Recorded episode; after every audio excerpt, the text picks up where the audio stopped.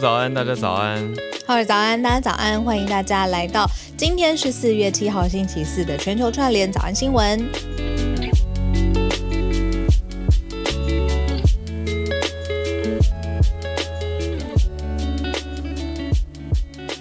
早早早，今天我们社群是不是先跟大家聊一个轻松一点？看到美国的 Investopedia 算是财商媒体吧。台商媒体的一个调查，嗯，请说，就关于我们未来的日子怎么安排有关。呃，对啦，跟我们就是跟退休有关。我是看到蛮有趣的一个调查结果，当然他的调查样本大概是四千位的美国人，让大家知道一下它大概是什么规模的一个调查。它是用网络做的调查。那 Investopedia 是我之前为了查一些资料的时候会发现的一个网站，然后觉得。有一些内容写的还不错啦，就是对于我觉得投资科普吧，算是一个还不错的英文媒体。那 Investopedia 调查出什么呢？我觉得比较有趣的是，他这次有把加密货币加入到退休金安排的选项里面，就是把 Crypto 作为一个选项。那就发现呢、啊，超过四分之一的千禧世代的人，就是相对相对于你说呃再往前面的啊。千禧世代前一个是什么世代啊？现在前面是 Gen 有名字吗？呃，Gen Y 吧，应该是 Y 世代吧。哦，那个、哦，Y 世代。对啊，因为在更 在更小的，就是现在的大学生跟以下的，我们叫 Gen Z 嘛，Z 嘛哦、就 Z 世代嘛。所以夹在中间的就是 Millennials。哦，那之前有称呼千禧年之前的是 Y 世，有位好像有 Y 世代的，就是 Gen Y。对那总之呢，有超过百分之二十五的千禧世代说，哎、uh.，退休金会用加密货币来安排。可是 有点矛盾又有点有趣的是呢，呃，就是被问到说，那你们对于这些理财选项很了解吗？的时候呢，又很少人说他们非常懂加密货币，所 以就有点妙。加密货币就是这个知识，首先就是密度很很多嘛，然后它变化很大，然后再来它有风险，所以可能是不是大家谦虚？谦虚吗？还是还是还是就是在兴头上，比如说因为这个热度很高，然后大家觉得说答了下去会显示自己比较 trendy，就是有在有在跟着潮流。嗯，我觉得蛮有趣，嗯，跟大家报一下总数字好了。这四千位美国人的年纪是十八到七十六岁，那其中呢，有百分之二十，呃，百分之二十八的千禧世代就说他们用加密货币来支持自己的退休生活。那其他选项呢，就以千禧世代来说，只有百分之二十五的人说是用一般的积蓄，银行积蓄。那百分之二十七的人说是用股票。来处理他们 退做投资退休的规划了，比较有趣。那百分之二十的 X 世代跟百分之十七的 Z 世代也是做类似比例的回应。嗯，对。像我们每次做下班经济学啊，其实退休这个题目一直是、嗯、呃我们选题当中会围绕的。嗯，就是说台湾人蛮喜欢，就是先。哦，就是如果你有规划未来，一定要有一个什么生活样貌的人，嗯嗯、例如说退休之后要，呃，每一年都去不同的国家啦。有人会想要出国旅行，嗯，然后有人会想要，比如说到一个，嗯、呃，宜兰，或者是就是他自己喜欢的城市，然后去住在一个完全不同的，呃，世外桃源的感觉，就是脱离都市生活。如果你有一个很清楚，就是对于退休以后的。那个样貌，你有一个很清楚的描绘的话，然后你就去换算大概需要多少钱才有办法达到那样的生活。然后，所以我们每一次去做投资，呃，为了退休去做投资理财的这个题目，总是有很多的共鸣。嗯、大家都会在下面讲说，我退休以后就是要干嘛干嘛干嘛。嗯，很有趣耶。你讲的这个刚好，呃，Investopedia 这个调查也有一项呼应的结论，他有提到说，大概呃，Baby Boomers。就是在往上的中中壮年这一辈呢，他们是预计一般都平均在六十八岁，心中预计的退休年龄。可是 Gen Z 就现在最年轻的这个大学生，刚进社会的生力军，他们的预期退休年纪是五十七岁，对，整整差了十一岁的心中预期，差了十一年。五十七岁就退休啊？他们就是想要早一点拼，可能用 crypto 啊，早点退休。Oh. 不过讲到这个，我我身边认识少数朋友真的很年轻就退休嘞、欸。我身边有认识一些三十几岁就退休的朋友，我不想听。可是，可是我要讲的有趣的就是，他们都在就是所谓享受人生几个月之后，开始又回去工作了，对，又找到新的事情要去忙了。我觉得这是非常非常有趣的一件事情。嗯，就是退休的太早，是不是也是一个状态？就是说会变成说你要重新寻找人生的 purpose。我知道很多人。好好，大家冷静，大家冷静。我知道很多人可能反应跟你一样，所以我不想听。可是真的遇到的时候，因为我身边这些朋友，他们故事是很真切的，嗯、他们不是在那边假装烦恼。他们说啊，什么退休不知道干嘛？不是，他们是真心的痛苦。哎，就是真真的有一种，就是然后我今天要干嘛的那种状态。好，所以我我我的意思是说，我跟他们反正都是和平相处，我们都好朋友。可是我真的不会羡慕他们啦。就我很喜欢我在做的事情，就 that that's that's about me。好，只是想 讲完讲完这些铺陈，只是想分享自己的故事。好，所以呢，那小鹿一直沉默，很烦。好，不是我刚刚没有。想到我早上呃开房间之前呢，我去听了隔壁房间就是那个秀导他在做的科技早自习，哎、呃，我觉得很好听哎，我听到快八点钟，然后他就呃有打了一个什么下课下课钟声，嗯、很好听之外呢，他就讲说现在年轻人呢就是是不是有一句 slogan 说什么我一生什么不羁爱自由，他就。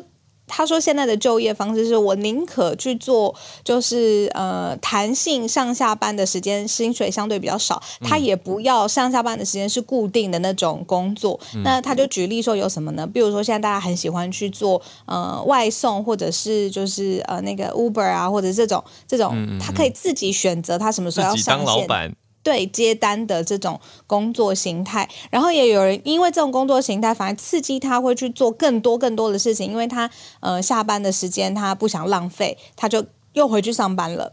对，所以就就呃，他说这个是现在年轻人的一个一个一个趋势。嗯嗯，自己可以调控自由的时间。嗯。哇，你开这题我们可以聊到 九点，因为我我有在做青年人才孵化跟创业辅导嘛，所以完全秀哥这个是切入其中一个洞见点啦。但我觉得这个也是世代冲突观念，呃，很落差很大的一个地方，就是你说老一辈就会希望你有一个安稳的工作，哦，那年轻一代就说我不用安稳，我要自由。可是安稳的，应该说自由的前提，就是因为。我讲很实在，就是家里也是有一定的支持啊，所以就是要怎么讲呢？就是前一代的努力让下一代有这样的自由的选择，可是前一代又希望下一代不要过度的自由，还是有一些所谓的责任感的感觉。嗯，哦，这题真的是。这题可以聊很久很久，不过我们今天大家进来应该是想要听听看我们选的四四题，嗯，不同的从哦今天布查惨案开始讲起，哦，然后到美国，然后到上海，还有首尔。对，今天这几题我们在选的时候，其实蛮其实心情蛮沉重的，但还是整理整理，跟大家说一下国际上整体的状态啦。第一题就是延续昨天讲的，嗯。俄军撤出乌克兰的一些城市嘛，那包括了现在国际上大多都在关注跟调查的一个城市叫布查布查。那随着这几天时间的过去，有越来越多的卫星影像跟媒体证实，呃，俄军的暴行跟俄军的恶行，所以受到国际上极大的谴责。这会是我们的第一则哦。那包括了欧盟驱逐了两百多位的俄国外交官，就是欧盟各国综合在一起加起来加总的外交外领人员人数这么的高，我们也来跟大家讲。那那第二则呢，则是美国提出了相关的法案跟财政相关对中国的警告。呃，的确是延续着整体的这个脉络。那美国是讲到说，美国是对中国警告。美国是说，如果中国讲得很明白哦，说如果中国犯台的话，美国就会在财政上还有经济上祭出制裁，就像是对俄罗斯一样。然后，美国的财政部还有副国务卿 Cindy Sherman 都有这样很强烈的措辞。那另外，国会方面也提出了相关的排除中国法案，我们待会来关心一下。第三则则是上海封控的情况。呃，大家在各个社群媒体上面已经综合出了许多真真假假的消息。那有一些经过证实，应该是真的，看了蛮蛮难过的，包括宠物被扑杀的消息等等。但我们关注到更多，看到的是上海的风控影响到了全球供应链，也影响到了台厂。所以我们一起来了解一下。在最后一则，则是邻近的国家南韩首都首尔的房价飙高，导致青年人口减少这件事情，我们一起来关注一下。好，所以这几则讲起来都蛮重的，可是就是国际世界各国发生的现况，还是要来了解。嗯，好，我们为什么说布查惨案呢？布查这个地方呢是一个镇的名字，它的地方呢在基辅的郊区。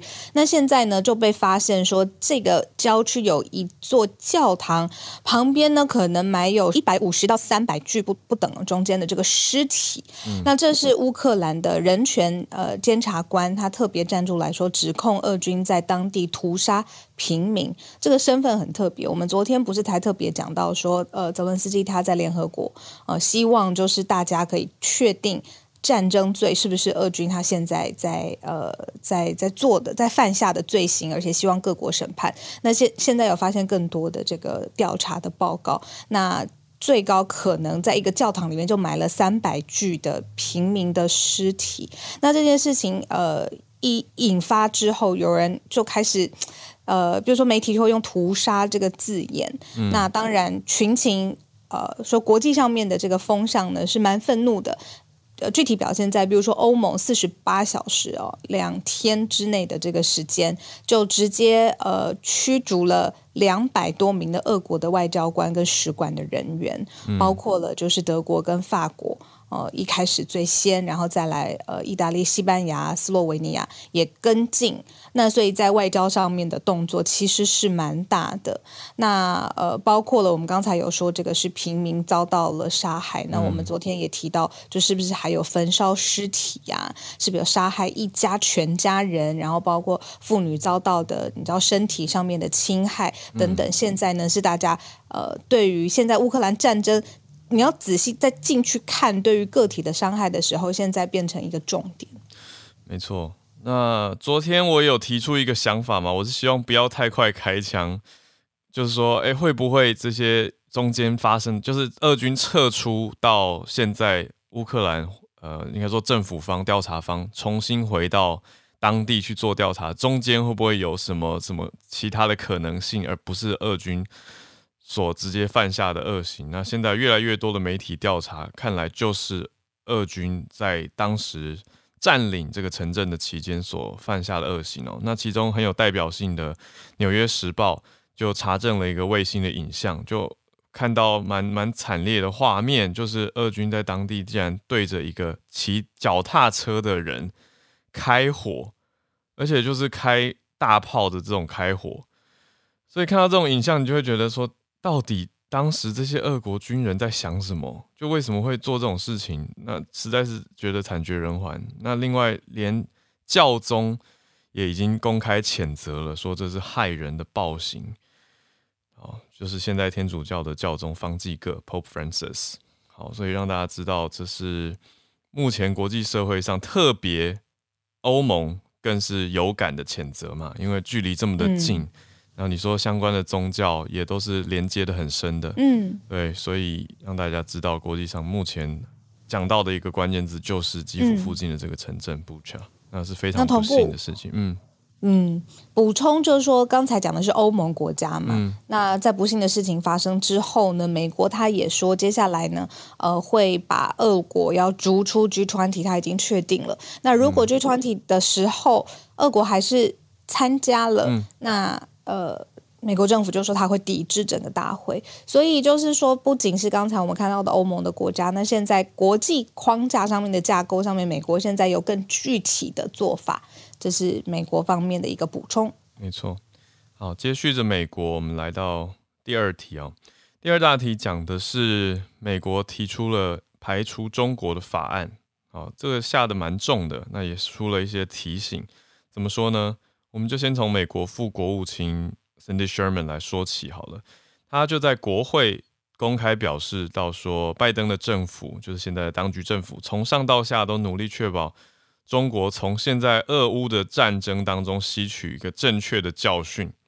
那说美国的一中政策，的确，美国现在他是接受所谓的 One China Policy 嘛，但是他的这个一中是不能接受侵犯台湾的行径。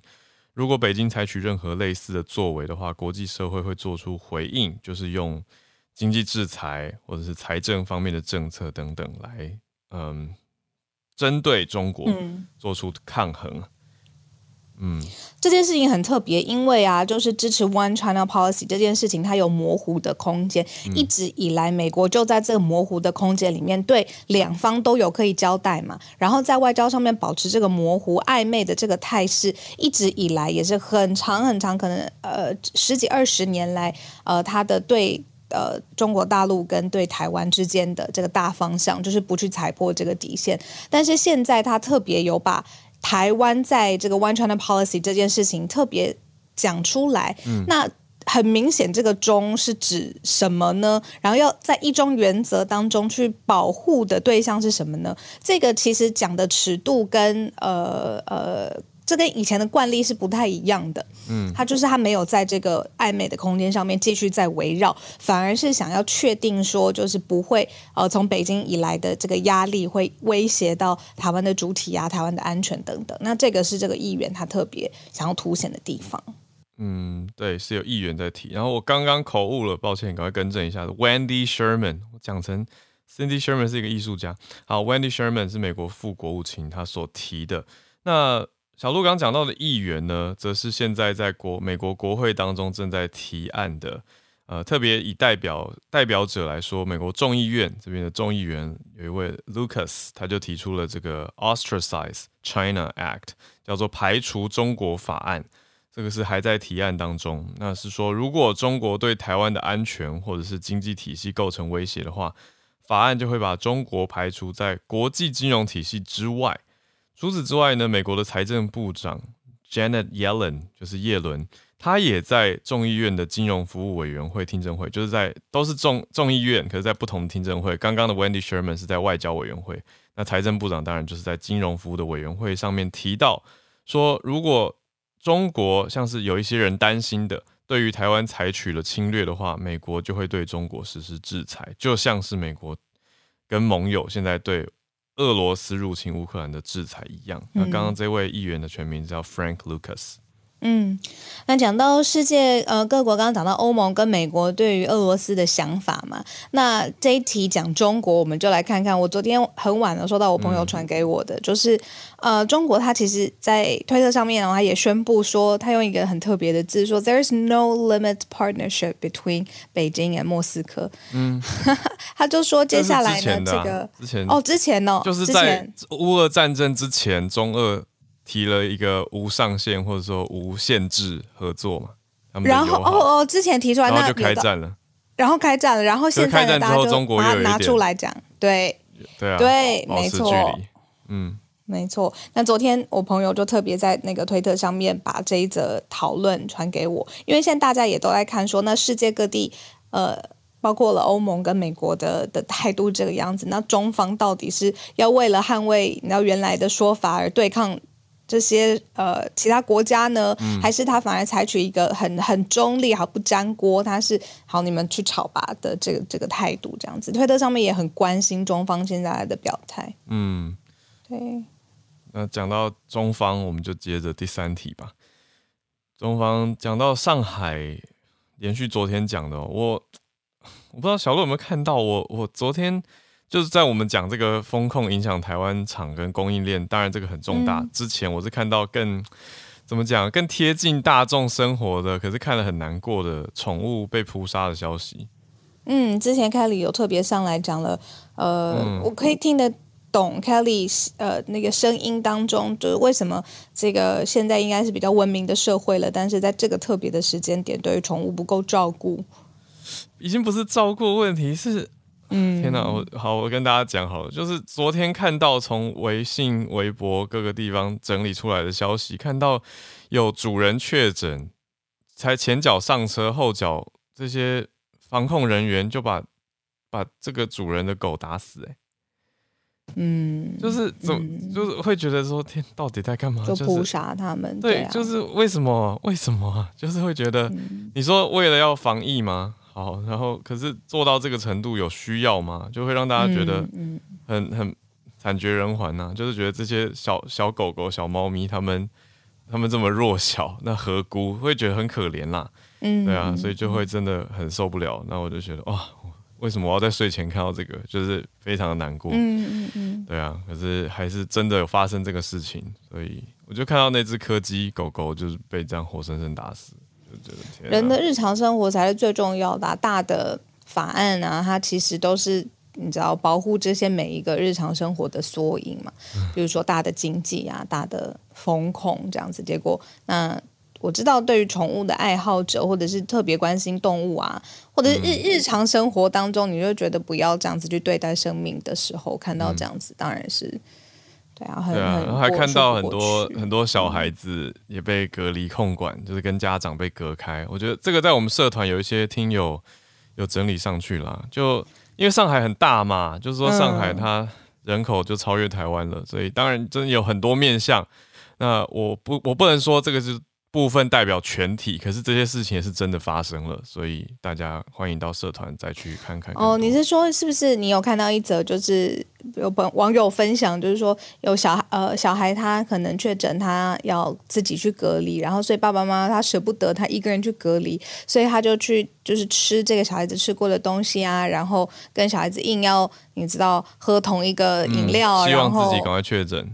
赶快去填那个盘子，对，因为这样子一起确诊的话，在法律下面他是可以呃陪同他的孩子隔离的。对，还有看到医院说什么两层楼上楼下加起来上百个小孩，就有十几位医护在照顾这种事情，就就是会觉得哦，好，那我们还是来来讲一下哦。我跟你讲，你开的这一题才厉害，因为不是因为我其实呃昨天晚上睡觉之前看到的是那个医疗体系其实是在崩。崩溃的声音现在有传出来，嗯、就是说，因为上海现在封控嘛，那呃，像你刚刚讲的，就是一打十，是不是十个小孩？那这样子，呃，以后病患呃怎么办？因为现在确诊单日确诊的人数其实是非常非常高的。那所以除了这个风控影响台厂之间供应链的这个贸易，主要其实这一题是要讲说台台商投资呃百分之四十五哦的投资金额全部集中在呃。呃，长江一带，然后珠江三角洲这个地方，嗯、那呃，上海又是就是非常非常大的这个货运的集散地嘛，嗯、那。这个其实是对台湾来说是是会有影响的。那如果出货比较慢，或是供应链掉链的话，对我们直接的影响就是，我们最后要去买这些台厂的产品的时候，成本会提高，因为他要去转嫁到其他不同的这个货运呃的公司啦，或是国际货运的时候，这个成本当然是会反映在最后我们掏出多少荷包嘛。嗯、那这是这一题我们今天想跟大家分享的。可是其实昨天晚上看到更多传出来的声音是这个上海。现在你说区首屈一指的国际城市的医疗资源，现在大家很好奇，到底可不可以 hold 得住？嗯嗯嗯，对啊，所以讲到这些，当然是难过，但我觉得还是来关注一下这个出货的问题，好像相对要怎么讲，没那么难过一些。就是讲货物比起讲人，好像不那么伤感情嘛。好，让大家了解一下，因为上海现在封起来嘛，在封控。那前一阵子是深圳。也封起来，可是相比之下呢，上海的封控影响哦，其实对台湾这边的影响来说，还有全球供应链来说是更大的。因为上海的吞吐量，就你说上海港口的话，它是全球最大吞吐量的一个港口。嗯嗯，对啊。那小路刚讲到的这些地方，不止上海，你要看到它作为一个港口的话，它负责的运输区域包括了南京、武汉、重庆这些省市，其实也都仰赖上海港啊。那如果你要找替代港口的话，就往南去宁波，往北的话去青岛或大连，所以最短距离也是两百公里。这个对运输业来说，成本都是直接加上去的。所以上海的吞吐量货运这样子的封封控期间，你说这是海运的状态，那陆运的物流等于也半瘫痪了，因为这些地方如果封起来比较难，车辆也难进入上海嘛。那你进要要去港口，当然要进到上海。所以它的连带影响是很大的。那我想最近如果是有相关厂房在这些地方的听友的公司，应该感受会很深，因为相关的你说供应链还有原物料的进出口，其实也都会有所影响，有些东西就过不去了。好，那也欢迎大家跟我们补充进来，因为这些海运的影响，一直到三月底，当时其实深圳这边就已经受封封控了嘛，但现在真真正大的影响，许多的评估。分析是认为说会是从四月开始，也就是现在上海进入封控状态，嗯，这些海运的仓位会相对吃紧，影响比较大。嗯，那对于投资来说，因为之前呃海运啊相关的这个呃股票跟公司的表现啊，在之前大家其实很多人可能一夕之间或者是投资对的这个方向的话呢，有看准这个趋势，但这一次很多专家分析就是呃。呃，预估还有呃复杂的这个因素是更多的，所以只是一个提醒啦，就是说如果在投资上面看这一块的话，嗯，因为它的这个吞吐量实在是太大，而且再加上现在各国的呃，你说封城这个已经是非常非常遥远的事情了，那其他的国际客户他怎么来应对，我们可以慢慢观察下去。没错，好，那当然大家也在期许说上海可不可以赶快恢复秩序，这个就希望。上海赶快恢复平安原来的状态，那也希望更多的人跟不管是小朋友或是宠物都会得到比较好的对待。好，那最后一题来到了南韩首尔的房价很高，那是不是年轻人口减少的主要原因？根据调查显示是的，那到底多高呢？我们来关注一下这个首尔的房价。好。嗯，我们其实呃，早上新闻呃，从很多文化方方面来看，就是南韩。那现在来看首尔上面的这个城市，从经济跟房房价上面的数据来看，说首尔年轻人呢，人口七年来减少了百分之八点二，所以每一年有超过百分之一的这个人口减少，在年轻人的这个年轻他的设定是二十到三十九岁。对，那那为什么会这样子减少呢？离搬离他不要住在这个市中心了，或首尔里面的因素就是房价太贵了。嗯，呃，因为家庭啊或工作的不同的这个因素，当然还是有，但是最重要的核心呢，就是因为租房的价格实在是太高。那买房可能也跟台湾现在的感受一样，就是说我再怎么存，我也如果没有比如说第一桶金的帮忙。哦，那其实这再怎么存也买不了很好的这个台北啊蛋黄区的这个房子。嗯、那有些呃在呃就大感吃不消啦，就对了。然后重点就是大打房的政策，其实各国包括台湾，然后现在看到了首尔，就是打房的政策都还是没有办法奏效，就是房价是大幅上涨的，在疫情这几年两三年的这个时间都大幅上涨。那原先就是已经你知道交不出租金啦，会觉得很吃紧啦，会有人贷款呐。我们由于游戏的时候，不就凸显出就是这个背贷族、房贷族、各式各样的贷款族压力是非常非常大的。嗯、那所以现在如果押金又再大涨的话，哇，那现在大家吃不消，所以就特别关心说，那现在韩国这个薪资大概是多少多少钱呢？嗯，好，说年轻人二十到二十九岁，不论男女，他的这个月薪大约是四点七到七点一万的折合新台币。哦，所以年轻这个族群二十到二十九岁，嗯、大概是五万到七万这个这个。距离这样子，那三十到三十九岁呢？呃，比较比较多，那可能呃会是比如说两百五十万到三百五十万韩元，来看一下这样是多少多少钱？嗯嗯嗯、对，所以就是有更更有随着年龄往上一点，再提高一些薪资这样子，但是还是买不起房子。嗯，对，我刚才快速查了一下首尔的人口跟青年人口大概的比例哦，首尔这个城市总人口大概九百多万，将近一千万。那青年人口，如果我们算二十到三十九岁的话，是截至去年为止两百八十六万，所以将近三成哦，大概三成是青年人口，可是已经比七年前减少了百分之八点二，这个下降幅度是蛮大的。那这个整体的减幅是大于首尔整体移出人口啊，减幅是百分之五点一嘛，所以代表青年移出的比较多。那主要原因是搬家，搬离首尔市。但是我想搬离首尔市，可是工作机会很多还是在首尔啊，所以应该是搬到外围的地方。这个就是报道没有详细讲，可是应该可以推测的啦。那小路刚讲到的这个薪资，当然也是一个很大的参考点。那我也快速查一下台北，台北其实也有议员在讲这件事情哦，就是台北的青年人口，如果刚好也是抓二十到四十岁这个有劳动力的青年能年龄层，移出的也不少哦。那台北市的人口大概三百万嘛，那以去年前年的数据调查呈现，有五万人，就这个年龄段的五万人离开台北市，那。以我们的生活周遭的认知来说，许多朋友他买房子可能是移到新北啊，或甚至有的是桃园等等，对啊，这样子的选项，所以就会觉得哦，两个城市如果放在一起类比来理解的话，是可以感受到对同感类似的状态。我看到宇宙虾米在今天的房间里面，那也跟宇宙虾米跟大家一起聊一聊。就是韩国有一种特别的叫传世房，那个世是很特别的，就是呃上上面是一个呃世界的世，然后下面是一个贷款的贷，是不是？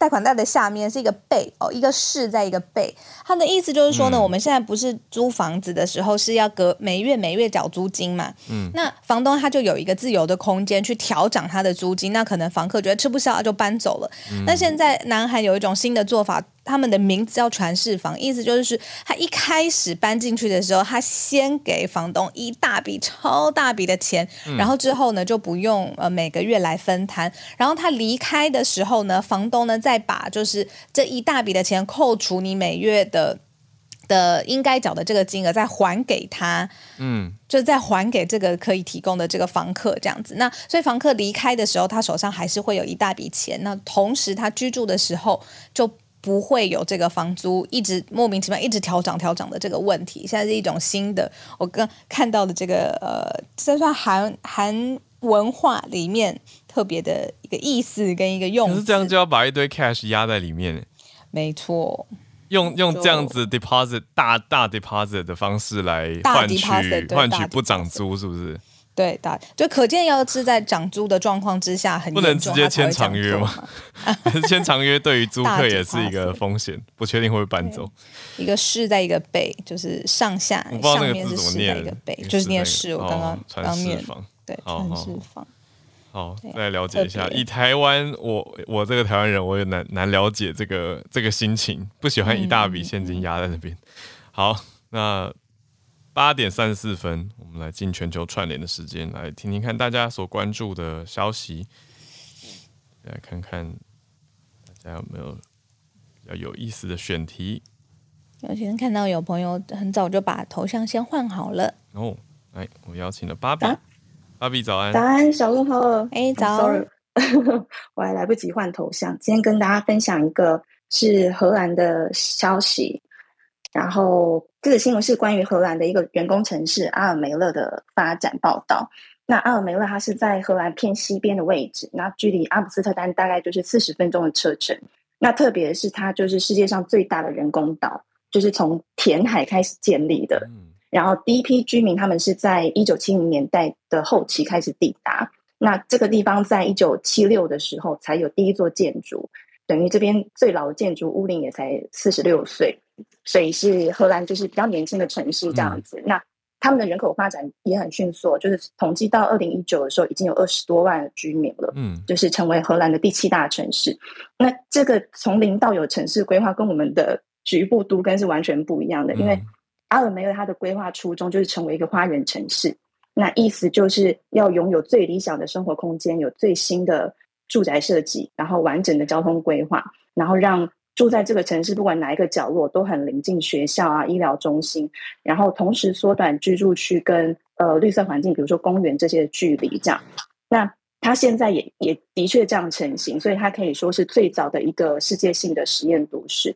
那以开创的时开创时期去看他们的城市规划，就是除了很有远见之外，其实当地的建筑设计还是居民可以共同参与的。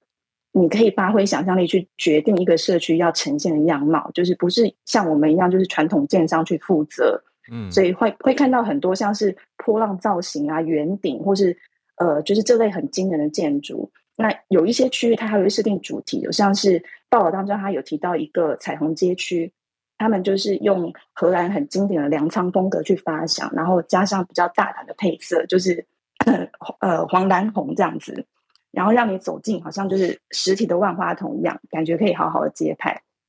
那最后他们 重点就是拍照，好了，合理啦，漂亮的地方就很适合拍照。没没错，嗯、然后甚至他们最近就是有一个计划提议，就是在未来的十年，他们想要在湖上建造五百座漂浮房屋。嗯，然后而且就是同样就是以创新结合环保的可持续性来达成这样。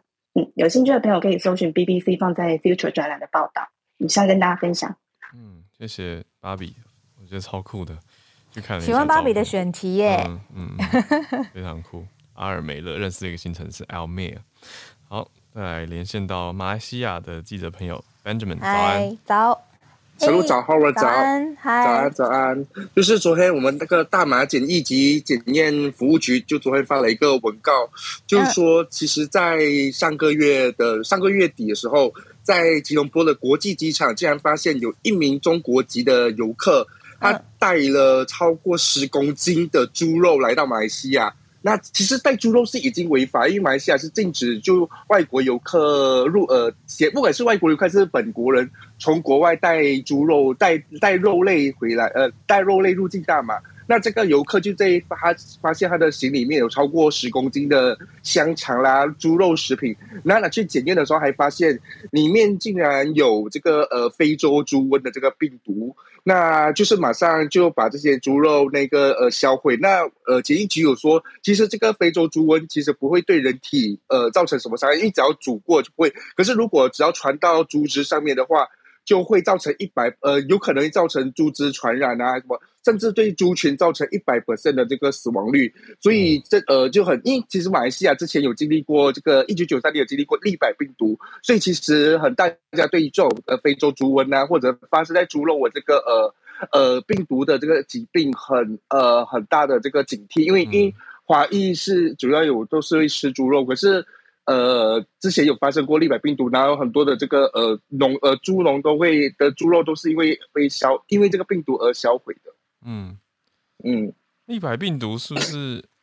我我呃对，就是在一个呃吉马呃马来西亚的霹雳州的一个立百新村里面发现，所以以立百作为这个命名。嗯，我在想是不是类似台湾很多年前的口蹄疫啊？可是好像不太一样。我在看，嗯，嗯，我看到立百病毒一九九三，哎，一九九八到九九，嗯，也很严重。哇，好，所以曾经发生过。对，所以我们呃马来西亚提到说，呃与猪相关的这个病毒就会有这个阴影。嗯嗯嗯，了解，谢谢 Benjamin。我看到这个病毒后来隔年一九九九也传到新加坡，所以是连带跨国的影响。嗯嗯，哇，好，谢谢 Benjamin 带来这个消息，大家注意一下猪瘟。好，那我们再继续连线，连到叶老师，叶老师早安。早安，早，好早，小路早。今天要分享一个跟科学比较没有关系的新闻，就是注意到说英格兰跟这个就是呃英格兰跟威尔斯通过了这个所谓的就是无过失离婚。那事实上就是所谓的无过失离婚，就是说不需要找到对方外遇啦，或者是什么虐待啦等等这些证据。嗯，就是只要。那个就是，而且就是他们之前的规定，其实是说夫妻要分居两年才能够诉请离婚。嗯、那另一方如果不同意的话，还得等到五年。那这个新法通过了的话，他只要就是二十周就可以诉请离婚许可，然后接着再等六周就可以获获准离婚。嗯，那那个事实上就是苏格兰之前已经通过了这样的法律。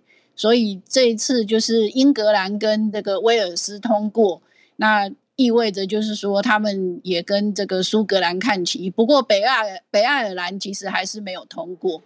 那当然就是说这个新法的通过会让这个就是他们调查发现说有一些同居的这个 couple，他们说这样子的话他们会比较愿意结婚。嗯。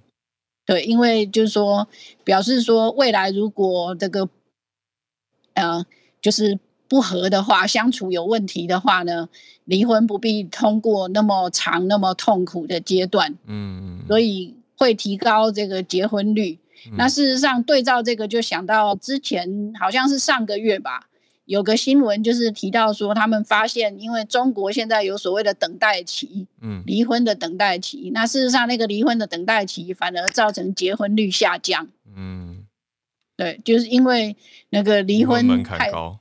对，离婚门槛高，那大家步入婚姻的时候就会比较呃犹豫一点。嗯，对，那当然就是说，事实上，呃，美国跟德国其实也有类似的法律，所以这样子的话，因为事实上有的时候就是呃两个人相处久了以后，觉得就是可能就是说觉得没有办法再相处下去，其实不需要说一定非要对方有过失。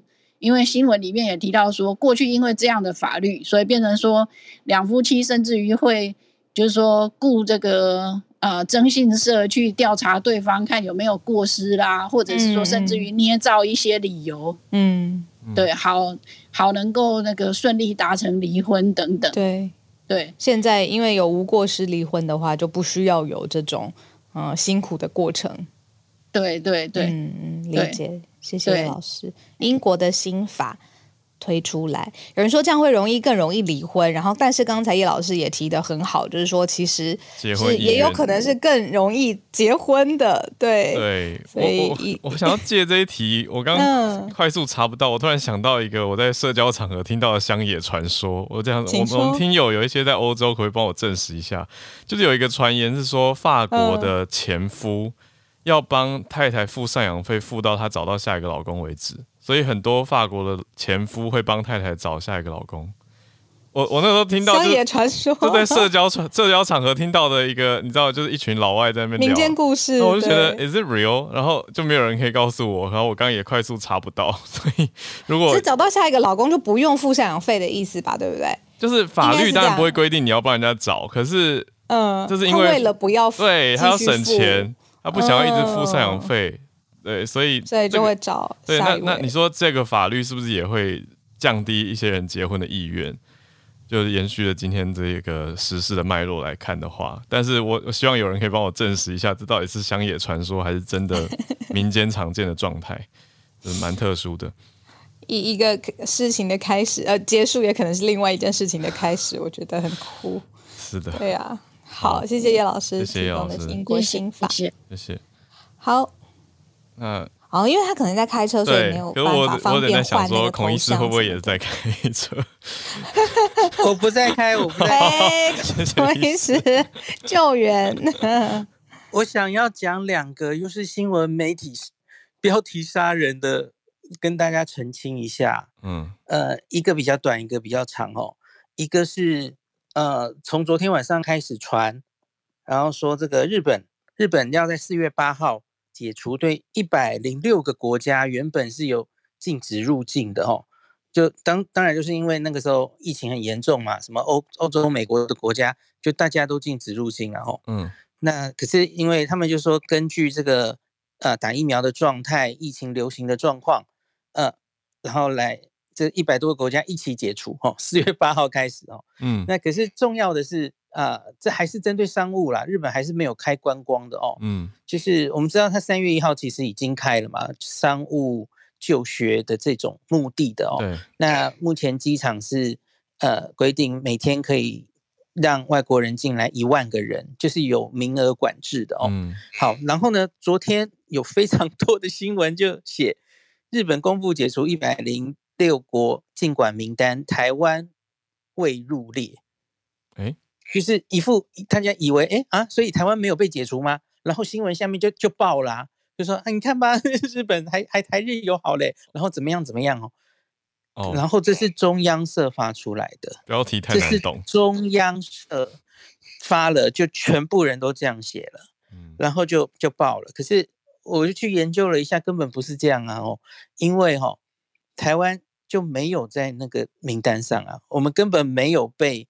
被 禁止入境过啊。我们三月一号就可以去了嘛，不是三月就可以商务跟入、呃、就就学了吗？是啊，那现在是多开放了一些欧美疫情严重的国家，让他们也可以。我看名单上欧洲的比较多，对，也可以申请。那现在还残存着好像是四十到六十个国家日本还是禁管的，哦，主要是非洲的。哦、我觉得那个其实也蛮蛮无理的，因为非洲是因为那个时候大家记得 Omicron 是从非洲来的嘛，嗯，所以他们才把好多非洲的国家也禁管了，嗯，我觉得那是没什么必要的哈，那是一回事啦。可是台湾其实在二零二零年就早就被很短暂，那个时候疫情大家开始很恐慌嘛。就锁国全部禁管，可是二零二零年台湾早就被拿掉了，嗯，对，所以没有这个问题，这是假新闻。后来我标题比较难懂，然后标题杀人误误解，然后那是中央社，而且是一个很资深的驻东京记者写的，我很意外。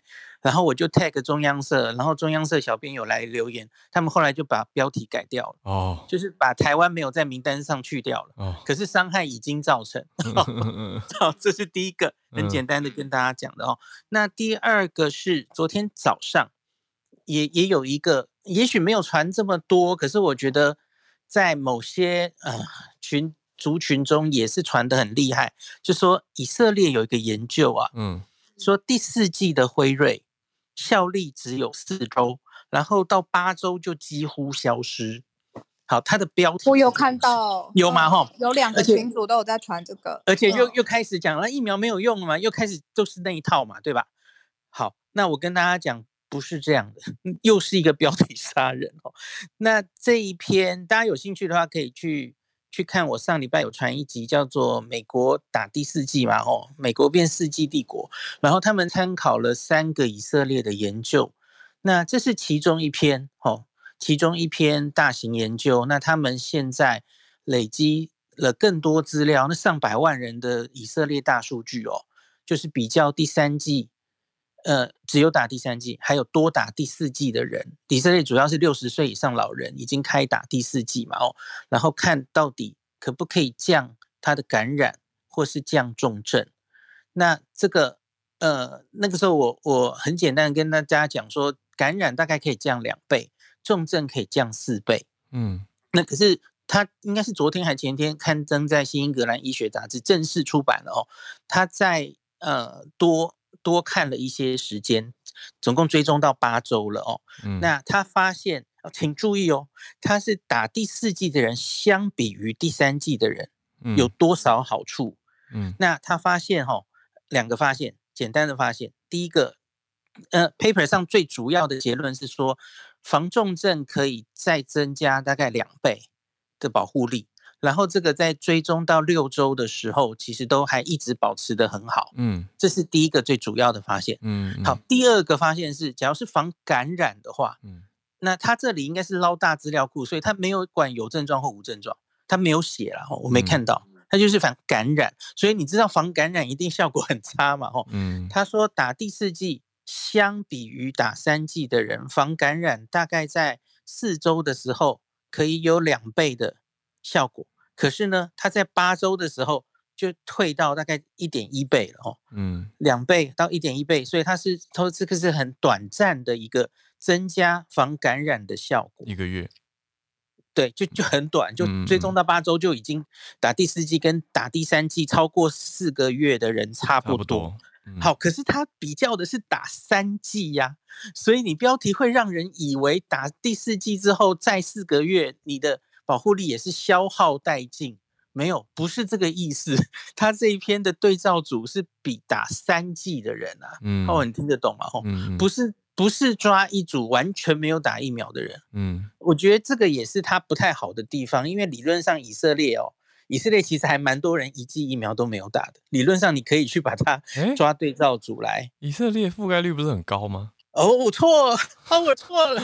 哦，我跟你讲，你你一定有印象，以色列疫苗打得很好。对啊，为什么我有这个印象？他们只以覆盖率来说，跟美国差不多，大概至少打一剂的人是。他们只是动作很快，可是对对对，总总体覆盖率并没有特别好嘛。可是你反过来说，就是有接近三成的人到现在都是一剂都没有打的。哦，所以他们愿意打的人已经打到四剂去了，哦，死命的打，就是反差很大。大概有两三成人就是也有一些是宗教的关系怎么样，嗯，就就就都没有打吼。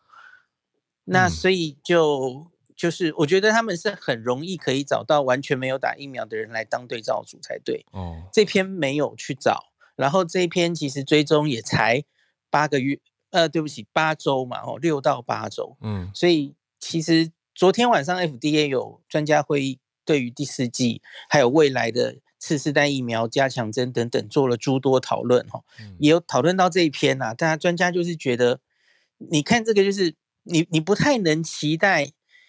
是，假如你没有新的疫苗的话，前提是我们现在还不知道次世代疫苗会不会做得出来嘛？哦，嗯，现有的疫苗，你防感染的能力的确是不太能期待了哦。嗯，那专家们也说，这样四个月、五个月、四个月就打下一针，这样不是长久之计呀。对啊，就是那已经不太能期待是这个疫苗防感染的效果。那可是那就应该是专注在防重症的效果就好。嗯，那那一样啊，专家就提出来，你们真的确定是四个月那个保护力就已经降到你不能接受的 level 了吗？他觉得要有共识啊。哦，假如我们现况就是这样的话，吼，你你你定出来的政策，你也要民众可以接受啊。嗯，那你到底是觉得要降到八十、七十，那个降重症、住院、防死亡的效果，你不能接受？呃，那要说清楚啊，现在其实都没有清楚的一个操作型定义，这样哦。嗯，昨天美国的整个晚上我熬夜看的那个记者，那个呃专家讨论会讨论了蛮多东西。哦，美国把专家讨论这么的公开，就让大家听。对，一直都这样嘛。以前每次这个第三季，嗯、然后 EUA 要过，对它都是 YT 全程直播这样子。哇，对，所以我觉得呃啊，还还有很多。未知的东西，像比方说次世代疫苗，嗯，比方说下一个加强针，那我们需不需要更好的疫苗？嗯、那下一个疫苗应该要做针对武汉株的，还是针对新的变种病毒的，还是双价疫苗？昨天谈论了很多，可是因为我们其实现在资料还很少，嗯，所以对，没没有资料，那个 mRNA、BNT 跟辉瑞。哦，对不起，跟莫德纳都在做，可是目前都还没有什么资资料出来。那专家就说，你们要有资料，我们才能要有资料，我们才能讨论嘛。我现在其实就是纸上谈兵，嗯，所以就就蛮蛮蛮麻烦的。理论上，其实我感觉长辈蛮累的，因为我回家就是、嗯、长辈其实已经开始问说，这个第四季会不会在台湾，什么时候？嗯，然后我的心态是，他们如果已经打到第三季的，他们好像也。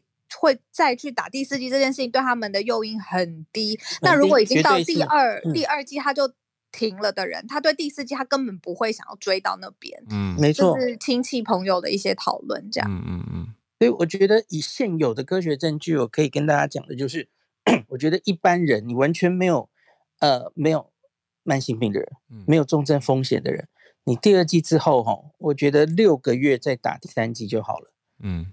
那它也应该是必要的哦，因为我们有看到两季之后六个月防重症的，呃，防住院死亡的保护力开始降，即使是年轻人都是哦。哦，所以两季之后，我觉得六个月后你该打第三季。哦，那第三季之后，我相信撑六个月应该没问题。嗯，可是可是我不知道它可以撑多久，因为英国的资料还没有追那么久。嗯嗯嗯，所以我觉得大概是六个月六个月。才是比较好的。那我们多半的台湾朋友打完第三剂还早嘛？嗯，要到到六个月，其实大概要到今年夏天左右嘛，哈。对啊，或者甚至到年底了。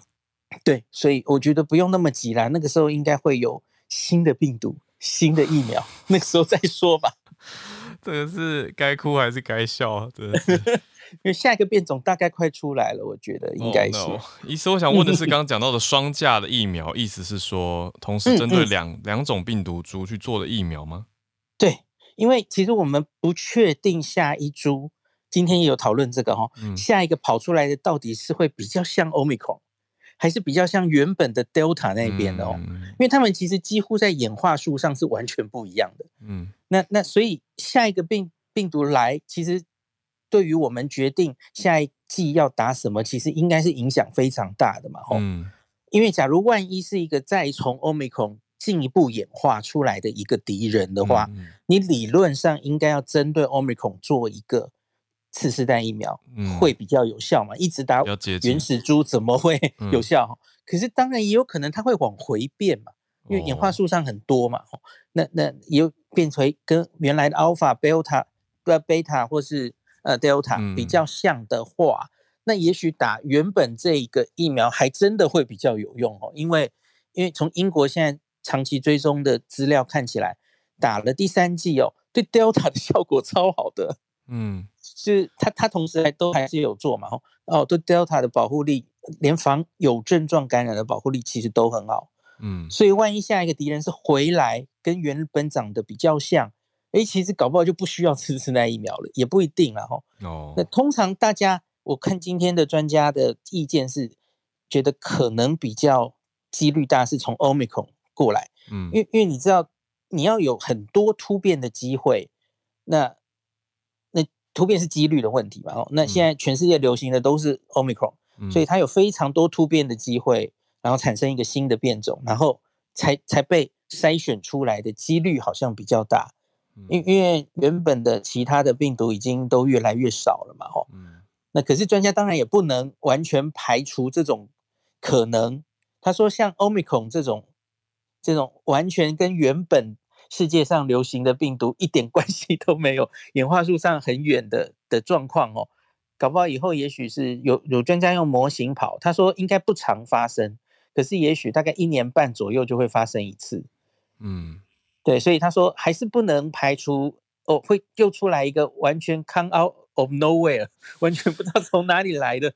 像这次可能就是全世界流行的是 Delta，可是非洲自己有独的独特的生态系，嗯，从波萨纳哦南非就出来了一个 Omicron 这样子，哦，嗯，对，所以所以很难预测，很难预测，嗯。可是我只好奇所，以技术上双价的，是不是更难制作？还是说这不是一个关键因素？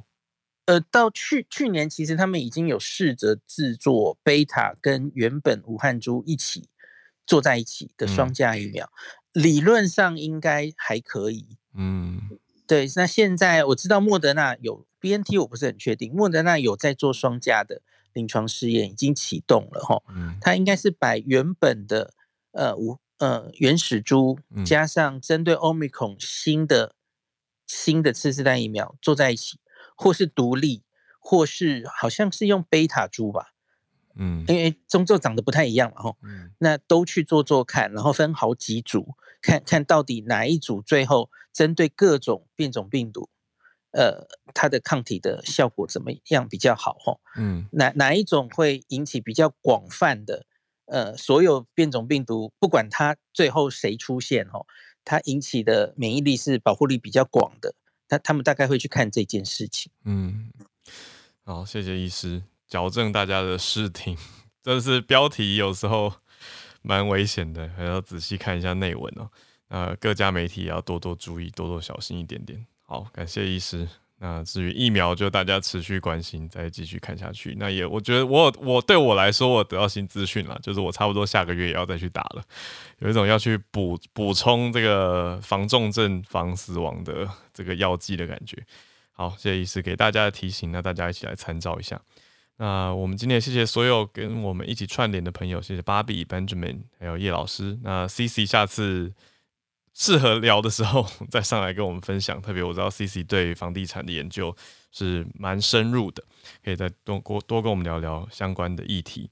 好，谢谢大家，那我们就明天早上八点继续跟大家串联在一起。明天就是礼拜五了，时间真的过得很快。